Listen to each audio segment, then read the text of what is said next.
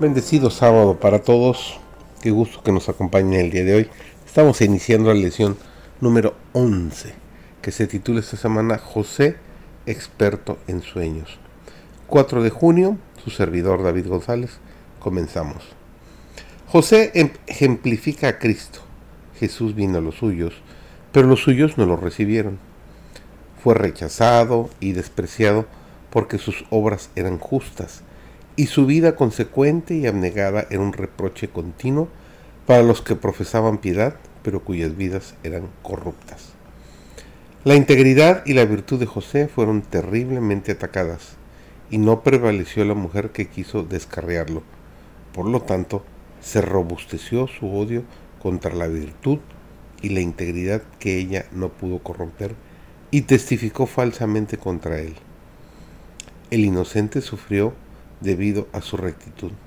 Fue arrojado en la prisión a causa de su virtud. José fue vendido a sus enemigos por sus propios hermanos por una pequeña suma de dinero. El Hijo de Dios fue vendido a sus más acérrimos enemigos por uno de sus propios discípulos. Jesús fue manso y, y santo. La suya fue una vida sin par de abnegación, bondad y santidad. No fue culpable de ninguna falta. Sin embargo, fueron sobornados falsos testigos para que testificaran contra él. Fue aborrecido porque había reprochado fielmente el pecado y la corrupción.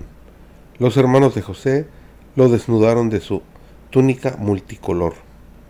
Los verdugos de Cristo echaron suertes sobre su túnica inconsútil, o sea, que no tenía ninguna costura.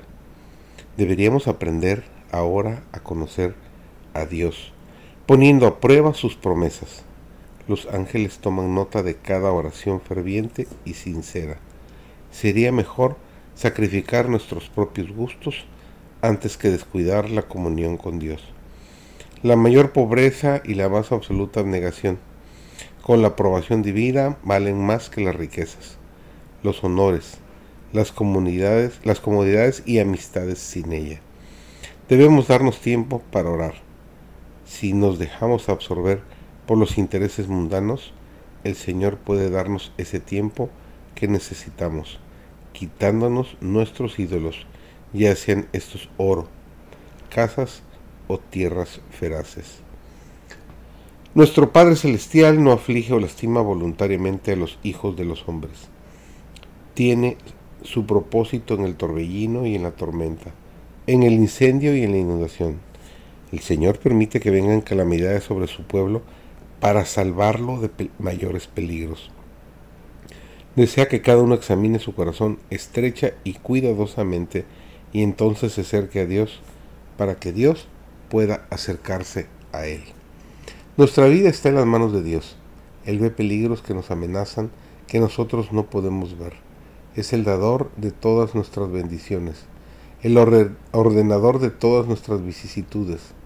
Puede permitir que venga sobre su pueblo lo que llene su corazón con tristeza, porque ve que necesita enderezar la senda para sus pies, para que el cojo no se salga del camino.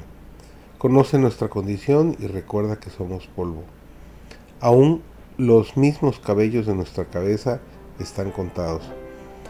Las pruebas nos llegan a todos para inducirnos a investigar nuestro corazón, para ver si está purificado de todo lo que contamina.